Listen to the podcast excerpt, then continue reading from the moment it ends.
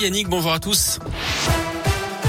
On commence par vos conditions de circulation dans la région. C'est fluide hein, autour des grands axes. Actuellement, attention tout de même sur les rails avec ce train de marchandises en panne à proximité de la gare de Pont-à-Nouveau sur la ligne Lyon-Mâcon.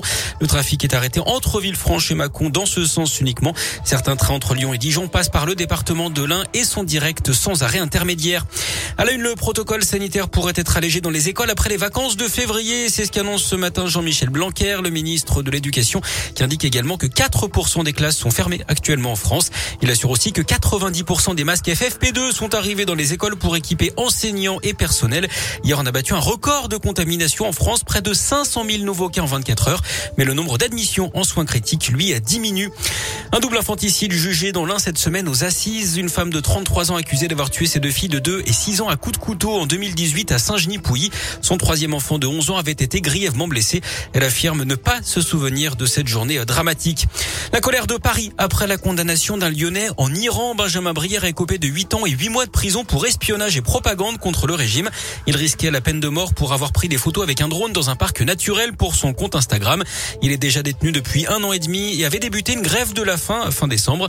Le ministère des Affaires étrangères a qualifié cette décision de justice d'inacceptable et que rien ne permet d'étayer. L'avocat de Benjamin Brière a indiqué que son client allait faire appel de cette décision. Un jeune schizophrène de 29 ans passionné par les armes placé sous contrôle judiciaire hier en octobre dernier à Billon près de Clermont-Ferrand. Les gendarmes l'avaient interpellé en pleine rue. Il était soupçonné de se promener régulièrement en ville avec des armes qui avaient été découvertes d'ailleurs chez lui. Le jeune homme dont l'état psychique était alors incompatible avec une garde à vue avait été hospitalisé dans une unité psychiatrique. Il sera finalement jugé le 13 juin prochain. Verdict attendu aujourd'hui en revanche dans le procès aux assises de l'Allier. Trois hommes sont poursuivis après la mort d'un jeune étudiant dans le parc des Sources à Vichy dans l'Allier fin 2018. L'origine des violences a nourri le débat. Selon les premiers éléments, l'étudiant et deux de ses amis sortaient d'un bar et rentraient chez eux lorsqu'ils avaient traversé une rue où une voiture avait failli les renverser. Et puis une famille entière va devoir être relogée à Lorette dans la Loire après un incendie parti du garage de leur maison ce matin vers 5h30. Plus d'une vingtaine de pompiers étaient sur place hein, pour éviter toute propagation. Les parents et leurs trois enfants de 17, 18 et 20 ans ont pu sortir avant l'arrivée des secours pour se mettre à l'abri. Aucun blessé n'est à déplorer. Du sport, du foot. Ce soir, 20e journée de Ligue 1. Saint-Etienne se déplace à Angers à 19h. Il y aura également du handball avec les deux, les, le, la dernière journée, pardon, du tour principal de l'Euro.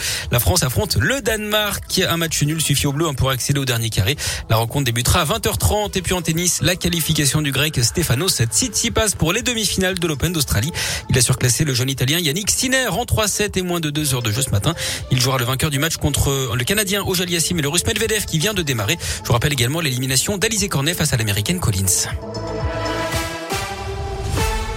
Dans la